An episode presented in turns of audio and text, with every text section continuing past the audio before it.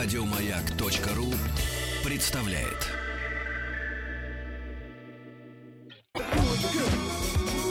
По заказу Гостелерадио.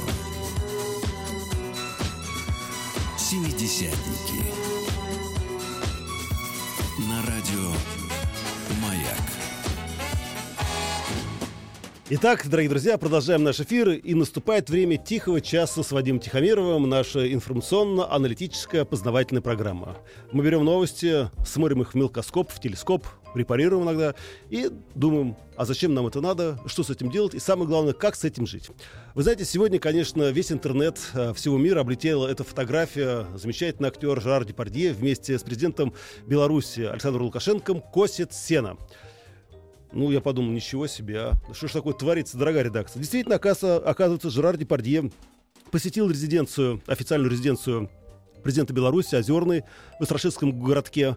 Вот, там они э, занимались навыками ручной козьбы, потом вместе покормили коня, и Депардье сказал, говорит, надо же, Беларусь это прям Швейцария, аккуратные дома, городки, образцовая модель. И я вот о чем подумал. Ведь в последнее время как-то Джерар Депардье чаще всего у нас э, ассоциируется с человеком, как говорится, который выпивает, гуляет, который резвится, который даже иногда предлагается в губернатора области, но никак не как актер. А ведь он замечательный актер. Снимался в огромных и в, в, в огромном количестве французских фильмов, культовых фильмов, и не только французских, но и американских. И мы решили все-таки немножечко поглубже и получше узнать актера и человека Жерар Депардье. И обратились к журналисту, кинокритику Андрею Михайловичу Шемякину. Здравствуйте, Андрей Михайлович. Здравствуйте, Вадим. Андрей Михайлович, скажите, пожалуйста, все-таки вот так, как говорится, по гамбургскому счету, хороший актер Депардье? Замечательный. Более того, тот факт, что на него сейчас вешают всех собак – это мелко и смешно.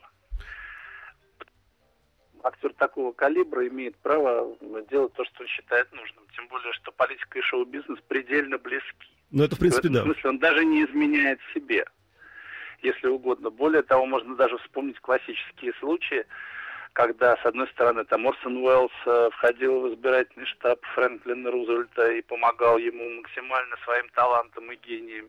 А с другой стороны, черный ангел Лени Рифеншталь сыграл огромную да. в, том, что идеи нацизма обрели эстетическую форму и так далее, и так далее. То есть реально связь, конечно, здесь есть.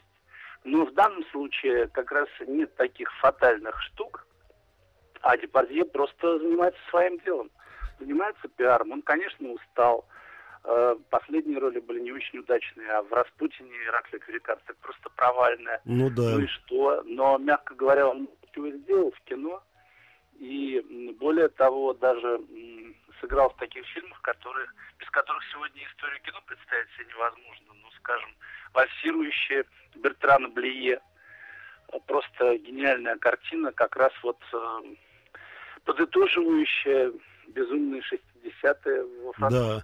Андрей Михайлович, а, извините, что вас перебиваю, скажите, а как удалось французскому актеру развивать и американский рынок?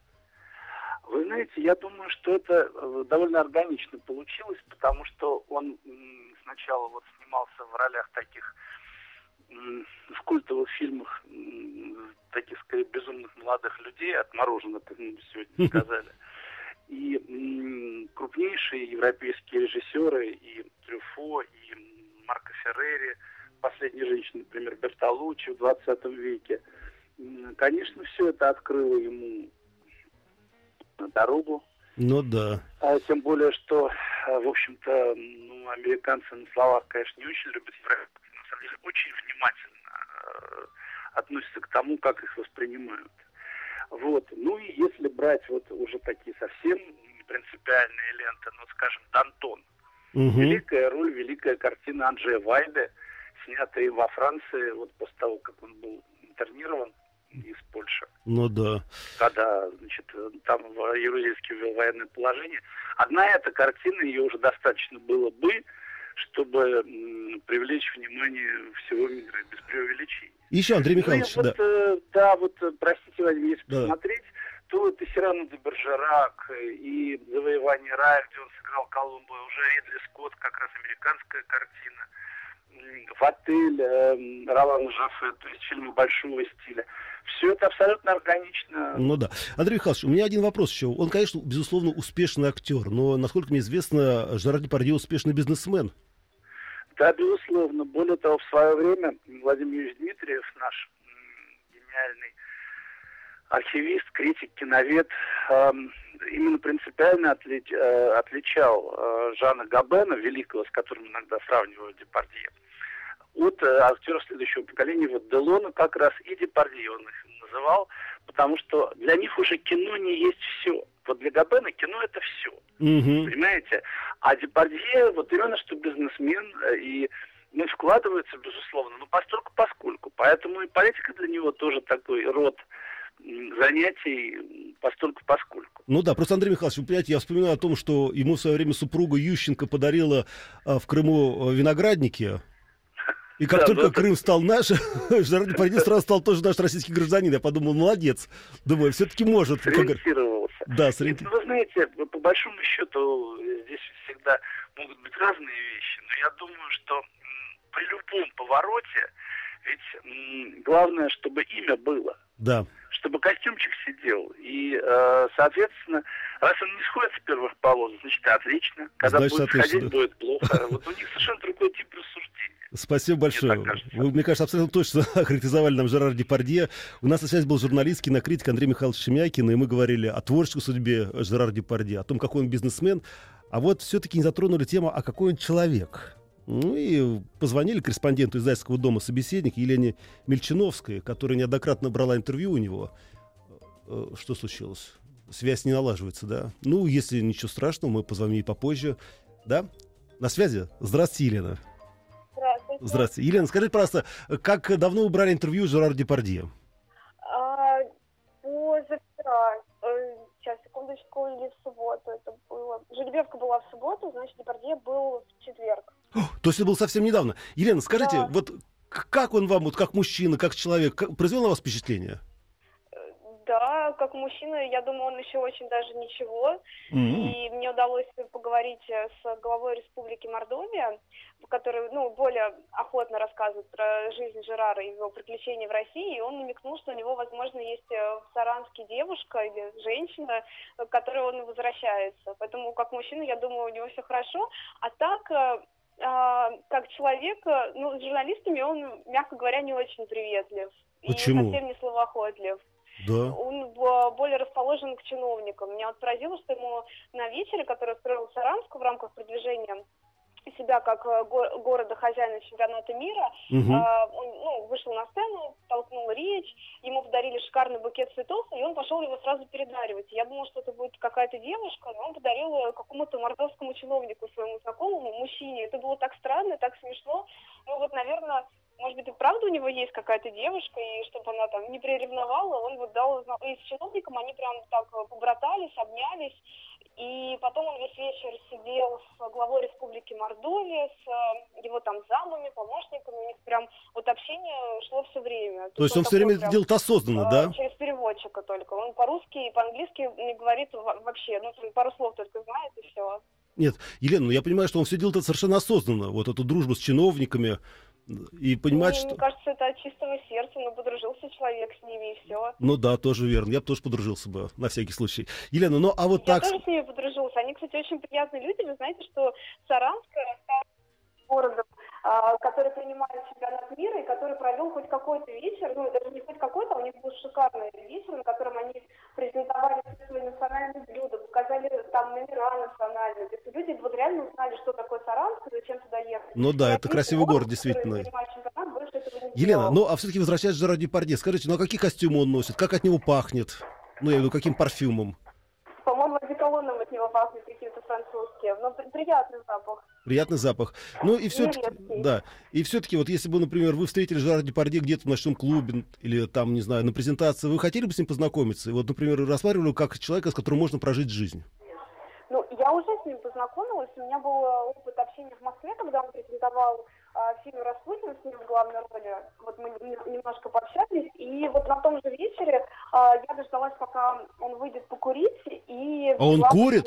небольшое интервью, которое, если вы смотрели фильм «День радио», там, помните, э, журналисты якобы берут интервью у Бриджит Бардо, на самом деле они ставят кассету, на которой э, ну, французский голос говорит «да-да», и они дают вопросы, и вот эта вот запись отвечает «да». И вот у меня было то же самое, потому что Жираб, ну, вот категорически прям не любит общаться с журналистами, то есть он прям всех очень вежливо а, посылает, и я у него, ну, я у него хотела узнать хоть что-нибудь, потому что наша редакция нас ну, да. таким журналистским подвигом, и я у него спросила, правда что он покинул Россию и, и бросил всех нас, и что все его квартиры там в Грозном, в Саранске, в других городах оказались фиксы, потому что об этом писали... Ну да, да. И что он ответил?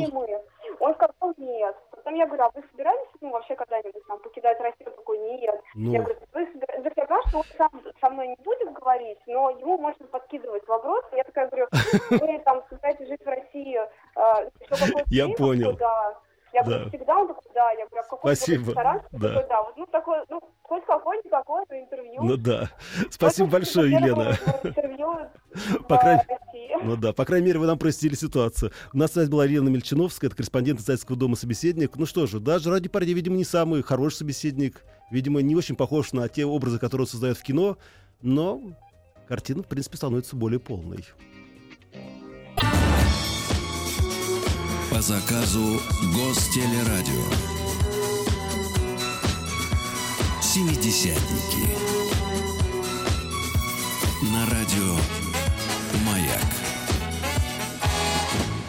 Ну что ж, друзья, давайте будем изучать э, новости дальше. Совсем недавно одна большая, крупнейшая социальная сеть решила провести исследование и выяснить, почему в последнее время нарастает такое нешуточное, скажем так, нешуточный раскол в обществе. Почему люди так агрессивно относятся к мнению других людей, э, что за этим стоит и кто за этим стоит. И выяснили, что оказывается всему вот этому росту радикализма и конфликтности среди людей обязан интернет, который стал главным способом получения информации, вытеснив с сцены телевидение и радио.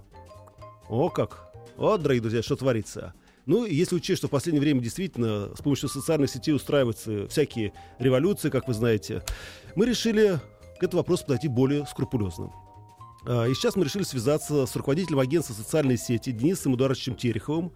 А, а он ведет проект Руснана, ГЛУНАС, и поговорить с ним о социальных сетях. Здравствуйте, Денис Эдуардович. Добрый день. Денис Эдуардович, скажите, пожалуйста, насколько вообще, скажем так, социальные сети опасны для... Ну, знаете, э, да. Мне кажется, они не более опасны, чем весь наш мир, потому что когда в интернете находится 80% населения страны ежемесячно и 75% ежедневно, то поверьте, в общем, это зеркало реальной жизни. Но это понятно. Но смотрите, с другой стороны, вот, например, последние события в Армении, да, вдруг решили повысить тарифы на электроэнергию.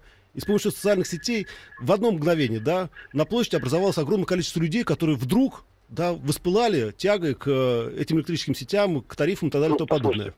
Послушайте, в да. 1917 году Владимир Ильич Ленин даже без мобильной связи как-то умудрился революцию организовать. Дело в том, что коммуникации, они всего лишь помогают развивать э, там, те или иные месседжи, если так можно выразиться. Uh-huh. А, знаете, пока, пока верхи не могут, не за не хотят, ничего не произойдет. Поэтому, если есть революционная ситуация, социальные сети могут помочь ну, или, там, каким-то образом повлиять на ее развитие. Но если ее нету, никто искусственно, никаких людей на точно не увидит. Это иллюзия. То есть это механизм все-таки, да? Объяснение. Да, слушайте, интересно, интересная трактовка событий. А если говорить, ну, скажем так, более серьезно, ну, не то, что более серьезно, а если все-таки учесть, что, ну да, есть некая ситуация, да, достаточно опасная, есть социальные сети, скажем так, можно минимизировать, а, мини, минимизировать, о, господи, слово выскочило у меня из головы. А, Послушайте, ну вот здесь, здесь же все очень просто. А, власти не справляются с информированием населения. Власти угу. оказываются ну, в такой непростой ситуации. И поэтому, конечно, проще списать вот свою безалаберность на то, что какие-то злокозненные социальные сети что-то там устроили. Я думаю, что это такое обоюдоострое оружие. И, как, скажем, оппозиция может устраивать э, подобные флешмобы, кого-то выводить, используя соцсети как канал коммуникации. Точно так же власть может вести там разъяснительную работу, ну, если так можно выразиться. Поэтому я думаю, что неумение пользоваться современными коммуникациями никого не освобождает от ответственности. Это точно. Еще один вопрос, Денис Эдуардович. Есть поисковые сети, да? Ну, например, каждый день я захожу в поисковые сети, чтобы узнать там про это, про это, про это. И в какой-то момент поисковая сеть начинает понимать, кто я. И все время подсовывает именно то, что я хочу услышать, то, что я хочу увидеть. Насколько, скажем так, интернет э, заставляет нас находиться в очень узких информационных рамках? Ну, это плата за цивилизацию. Знаете, ну вот э, раньше вы жили в лесу, и никто вас не мог там найти. Но да. у меня было электричество, и для того, чтобы покушать, вам нужно было идти и охотиться. А сейчас, чтобы покушать, вам в Яндексе достаточно набрать там доставку пиццы и позвонить по какому-то телефону. Ну вот мы пользуемся благами цивилизации, мы, соответственно, расплачиваемся за это лишением своего частного пространства. Это, это правда, но с этим ничего не поделаешь. Скажите, ну а что лежит впереди в будущем? Действительно, что интернет э, победит и радио, и телевидение? Ну, вы, возможно, не в курсе, он уже победил радио. Я знаю, я в курсе. Потому что, потому что в Москве, например, возрастной категории 18-35 доля людей, ежедневно пользующихся интернетом, примерно 95%. Это значит, например, в Москве, в крупных городах вообще можно не использовать, ну, там, для рекламодателей никакие каналы, кроме интернета. Я понимаю, что, наверное, это неправильно говорить по радио, но, тем не менее, ну что, объективная картина Предупрежден, такова. значит, вооружен. Спасибо вам большое. У нас был на связи руководитель агентства социальной сети Денис Эдуардович Терехов. Ну, как говорится, не надо демонизировать социальные сети, но к ним надо прислушиваться. Это сейчас обращаюсь к руководству телерадиокомпании. Вы видите, кого, как говорится, мы тут нажили, какого врага, который отбирает у нас и слушателей, и зрителей. Ну а все остальные новости сразу после наших новостей на Радио Маяк. По заказу Гостелерадио. Семидесятники. На радио Маяк. Итак, дорогие друзья, продолжается наш тихий час с Вадимом Тихомировым. Наша аналитика, господи, позитивная, познавательная программа. Друзья, ваше мнение нам очень важно, поэтому пишите письма, смс-портал 5533, все сообщения сейчас слово «Маяк», WhatsApp плюс 7967 103 5533. А что вы напишите? Вадик, соцсети — это инструмент, и все зависит от того, как их используют. Нож не хороший, не плохой, а как, в какие руки он попадает. Вот такой результат. Спасибо большое. Очень точное замечание. Я напомню, что мы начали рассматривать э, заявления, рассуждения да, э, дело в том, что совсем недавно одна из крупнейших соцсетей решил провести и проанализировать, э, что же такое соцсети в нашей жизни. И оказывается, что рост радикализма и конфликтности связан именно с интернетом, который является главным поборником этого. И самое главное, что он вытеснил с авансцены телевидения и радио, о чем сейчас нам сказал руководитель агентства социальной сети Денис Терехов. Ну, а мы продолжаем интересоваться соцсетями дальше. И, конечно, безусловно, для нас соцсети это не только поиск информации, не только э, поиск каких-то картинок, но, естественно, поиск второй половины сердца и любви. И вот здесь наступает очень опасный момент, да, потому что очень часто за привлекательной фотографией, за интересными комментариями скрывается совершенно другая сущность, совершенно другой человек. И мы решили обратиться к психологу, который знает о социальных сетях практически все, автор книги «Поймай его в сети» — это Анетта Орлова. Здравствуйте, Анетта. Здравствуйте. Рад вас слышать. Ну, Взаимно. Вадим, только немножко да. э, плохо вас слышу. Да, Анетта, я буду тогда предельно конкретен. Скажите, да. Анетта, как вот мне абсолютно точно понять, кто скрывается за ником, да, за этой фотографией в социальных сетях? Как мне вывести человека на чистую воду, если это возможно? А, вы знаете, наверное, стопроцентно знать, кто скрывается за ником, э, будет сложно, но в первую очередь э, можно очень легко проанализировать, все-таки это настоящий профиль человека или все-таки это некое конструирование личности. А, то есть э, там, где в первую очередь, конечно, по активности и по тому, какие фотографии добавляются, по тому, есть ли реальное общение вокруг, то есть есть ли друзья, это, наверное, самый такой важный аспект. Но обычно можно говорить о том, что в социальной сети мужчины любят предлагать несколько форматов таких, такого позиционирования. Первый это борец такой, угу. значит, это обычно такой архетип такого, знаете, героя, и очень нравится женщинам. Это могут быть такие фотографии всякого рода, там даже зверей, например, там тигр, там да, волк, да, да, да, все да, остальное. Да, да вот такая животная тема очень ак- э, активно используется и, безусловно, нравится женщинам, потому что обычно вот эти образы такие агрессивные, напористые, девочки потом достраивают все сами, наделяют mm-hmm. этот образ всеми возможными качествами, а если еще мужчина хорошо пишет, если в его речи много глаголов, если у него там такая достаточно как бы целенаправленная такая четкая речь, то вообще получается такой образ, знаете, мачо-мачо. Ну да. Есть второй вариант, когда э, любят э, такой образ представлять себя как некие одинокие странники. Но это самые опасные.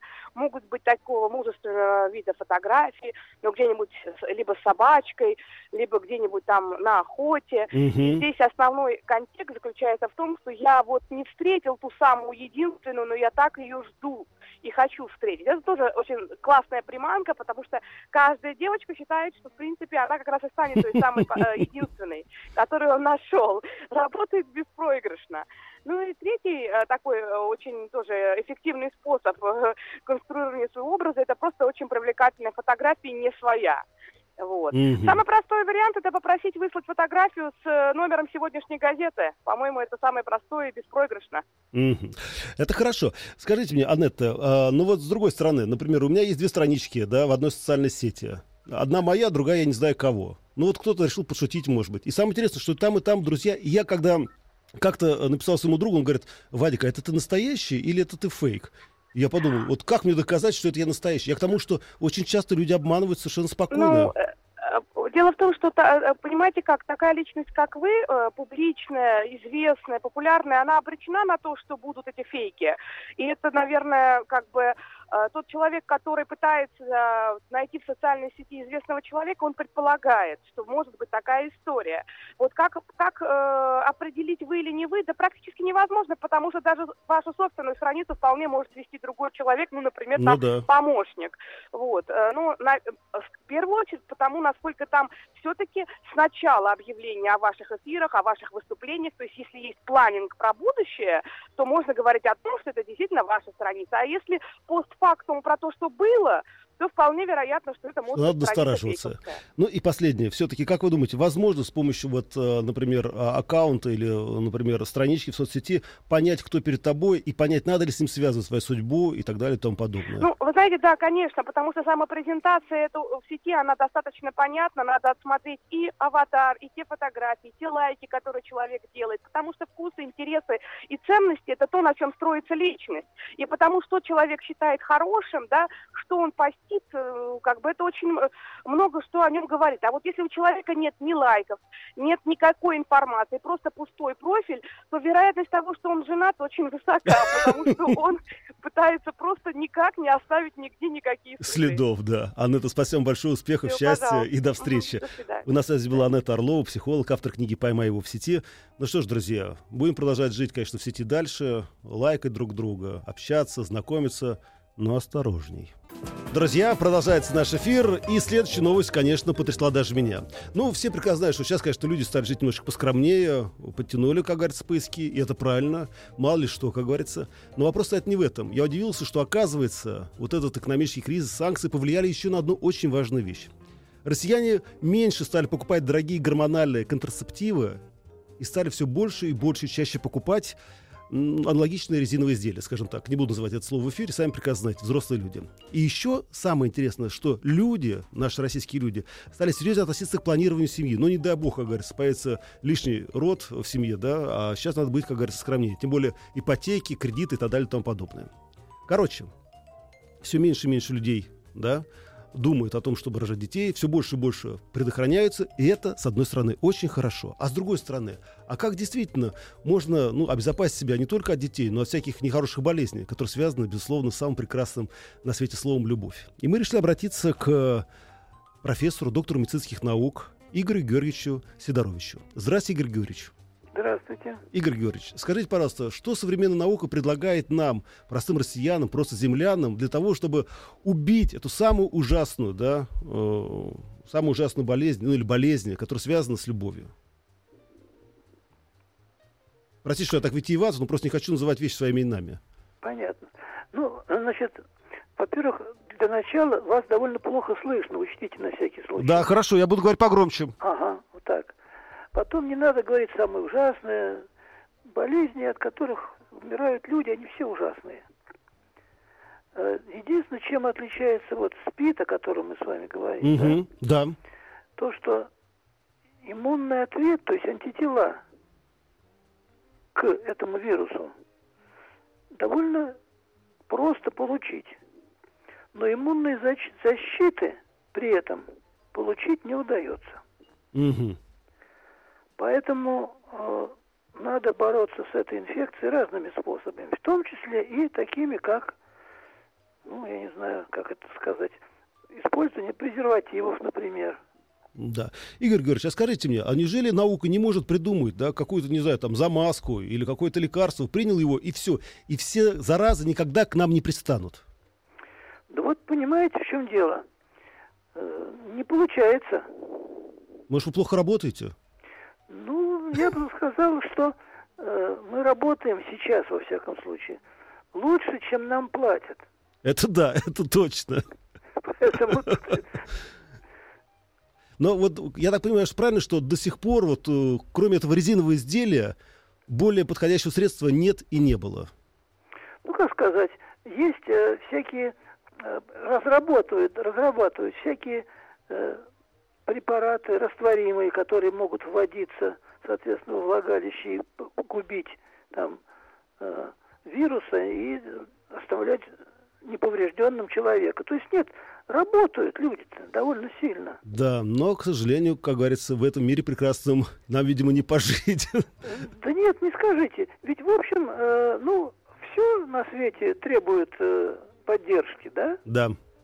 Поэтому кто-то это делает, кто-то то. В целом какие-то успехи есть, понимание идет. Вот Да. когда создалась эта группа иммунологов, которая может работать в этом направлении, у них уже есть какой-то опыт, они знают, что такое И это право, что правильно, такое Игорь лево. Георгиевич. И, конечно, я думаю, самое главное все-таки вот в этих отношениях это такой предохранитель. Не надо изменять мужьям и женам. По заказу Гостелерадио. Семидесятники. На радио Маяк. Итак, дорогие друзья, продолжаем дальше обсуждать тему. Вот видите, оказывается, россияне стали более серьезно относиться к планированию семьи, да, э, к предохранению себя от дурных болезней. И поэтому все больше и больше э, покупает э, вот этих противозачаточных резиновых изделий. Оказывается, за 2015 год, значит, продажи выросли на 3%. 26 миллионов штук. О, елки-палки. Ну что же, а, очень часто поборники нравственности говорят, да, конечно, молодежь сейчас распущена, а вот в наше время, в наше советское время, в наши 70-е годы все было совершенно по-другому. Хм, давайте узнаем, как там было в 70-е годы. У нас на связи представитель общественного движения «Семья, любовь, отечество» Любовь Аркадьевна Рябинченко, у которой мы постараемся выяснить, да, постараемся выяснить, а что, как жила советская Россия, как жила, может быть, царская Россия, как они общались, ну, М и Ж, да, а, как выходили замуж друг за друга, женились, и самое главное, что являлось первопричиной этого. Ну, постараемся связаться и выяснить это, если, конечно, э, связь нам поможет, как говорится, в помощь. Здравствуйте, Любовь Аркадьевна. О, Людмила Аркадьевна, простите. Алло, Людмила Аркадьевна. Да, да, да. Здравствуйте, добрый день. Людмила Аркадьевна, скажите, пожалуйста, а какие взаимоотношения были э, у мужчин и женщин в добрачный период, в советское время? Э, наверное, нужно говорить о том, что в первую очередь э, в обществе, для общества были характерны ценности коллективизма. И поэтому э, как-то, наверное, все оглядывались на то, что про тебя скажет сосед, что скажут близкие, что скажут родственники, друзья и так далее. Поэтому, в общем-то, общество было социальным регулятором, тем самым механизмом, который э, сохранял нравственность, оберегал нравственность. И я думаю, что э, это, наверное, то наше достижение, которое, может быть, стоит брать с собой в будущее. Э, И всем известно, наверное, не только тем, кто жил когда-то, я тоже не отношусь к древним там ископаемым, Ну э, да. тоже знаю, да, то, что сейчас происходит, что, э, в общем-то, тогда считалось, что вне брака жи- жить стыдно и родить ребенка вне брака это позорно. Поэтому вот то, что я послушала немножко в начале вашей передачи, в середине, вернее, передо мной, то, что говорил врач, и ваш вывод, я полностью солидарна с ним, с вашим выводом, что для того, чтобы, в общем-то, сохранять, э, наверное, и здоровье, и мир в доме, и, в общем-то, не переживать по поводу того, что будет с тобой, вообще-то будешь жив или ты умрешь, поскольку болезни бывают разные, нужно, наверное, думать о том, как Да. просто э, сохранять семью и сохранять ценности. Людмила Аркадьевна, ну смотрите, извините, что вас перебиваю. А В свое время я брал интервью у замечательного профессора, сексолога, да, э, профессора Агаркова, и он Мгм. мне говорил о том, что в дореволюционной России, в царской России, практически 40-50% а, браков, тогда в деревнях, где нравственность, как говорится, была превыше всего, это были, скажем так, браки по залету. Когда девушка просто, ну, понесла.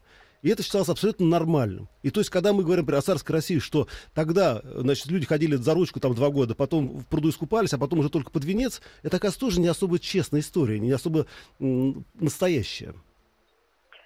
Ну, я не знаю. У меня позиция такая, что готова с профессором Магарковым поспорить. Ну, кстати, уже поскольку, недавно, но он уже, к сожалению, ушел мир иной. Да. Это я знаю. Ну, Да. я думаю, что теоретически да, и с, той базы данных э, знаний, которые у меня есть, и поскольку я являюсь психологом профессиональным, Мгм. и как раз в сфере семейной психологии, достаточно много материалов изучала, готовя свою диссертацию, ну, которая, к сожалению, пока еще не состоялась.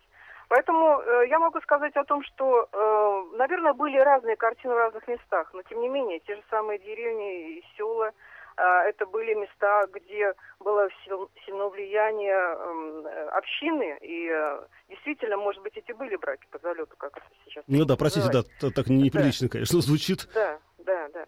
Вот, э, ну, допустим, вынужденные браки для того, чтобы прикрыть позор. Но не забудьте, что были еще и традиции, э, которые позволяли, в общем-то, входить в интимную сферу Ну да. семьи э, и рассказывать о том, вообще невеста-то действенница была или нет. Вот как она там выходила замуж, сохранила ли она свою честь. И если этого не было, то деготь на, на ворота был обеспечен. Это тоже не нужно никуда сбрасывать. Да. Людмила Аркадьевна, ну вы все-таки как председатель общественного движения, скажите мне, вот эти современные нравы, куда нас приведут? Вы знаете, нам нужно просто э, идти не за нравами, а вести нравы за собой. На самом деле, сейчас очень много молодежи ищет чистоты и нравственности. И если мы уже даже перебросим мусик достаточно серьезно, допустим, на геополитику и посмотрим, а вот то сейчас, ну, та же Варя Караулова, да, как Мгм. принято называть эту девушку, которая сбежала в ИГИЛ, и многие другие русские, там, или славянские девушки, которые вдруг выходят, за, ну, не вдруг, а выходят замуж за мусульман и вдруг надевают хиджаб, хотя даже муж не требует, я тоже такие истории видела, а они ведь идут зачем? За, за чистоту они хотят, в общем-то, этой самой чистоты и порядочности в жизни, определенности. А чем их покупают в Игиле? Говорят, э, что а вот муж тебя будет любить одну, да, обеспечивать одну и так далее. Ну да, играют, Вот. скажем так, на таких достаточно искренних, таких желаемых Да. чувствах. Да, да, абсолютно верно. Вот если, э, понимаете, нам нужно признаться себе в том, что на самом деле эти вещи, они неизменны в любой культуре, в любое время, несмотря на там испорченность нравов, несмотря там на какие-то наши продвинутости. Вот на самом деле у нас сейчас общество э, подключено на одни принципы, принципы гедонизма, да, то есть не дать Ну тебе да. засохнуть, там, ты этого достойно, вот. Люди выходят замуж, да, даже, и они, как вот сказал один э, э, мой знакомый, и не хотят, чтобы их жизнь изменилась. То есть э, вроде и муж есть, и дети, и в то же время я должна там гулять, и там отдыхать, веселиться. То есть у нас э, как-то вот со сферой прав больше как-то получается, чем со сферой ответственности. Вот. Людмила Аркадьевна, да, спасибо вам большое. Единственное, только, вы знаете, я ужасно расстроен. Недавно стоял в магазине в очереди. Передо мной стоял приличный мужчина, который пожелал продавщице миленько, говорит, хорошего у тебя мужа. Она говорит, у меня есть муж. Тогда, говорит, хорошего любовника. Я, говорит, только что из Японии. Вы знаете, говорит, там, говорит, у японских мужчин, у них так, говорит, есть жена, есть женщина, значит, да, которую он любит, и есть гейша, с которой он разговаривает. И это, говорит, абсолютно нормально. Я подумал, нет, надо до японцев там еще расти и расти. А может быть и не надо, пусть они до нас растут. Да. Потому что даже когда мы обсуждаем тему многоженства и говорим о том, что а вот в одной традиции есть, а в другой нет, вы знаете, даже в том же исламе, да, э, эм, жены, там, которых разрешается до четырех иметь мужу, они живут отдельно, каждый своим домом, Да. потому что, не дай бог, они встретятся. И- да. Ладно, спасибо большое, Людмила Аркадьевна. Успехов, счастья и, конечно, любви, как и всем нам. Друзья, прощаем, всего доброго, до свидания. Главное, берегите себя. Да, впереди ждет вас Настя Дропека, Петя, опять-таки. В общем, короче, ведите себя хорошо и слушайте Радио Маяк. Продолжайте это делать всегда. Еще больше подкастов на радиомаяк.ру.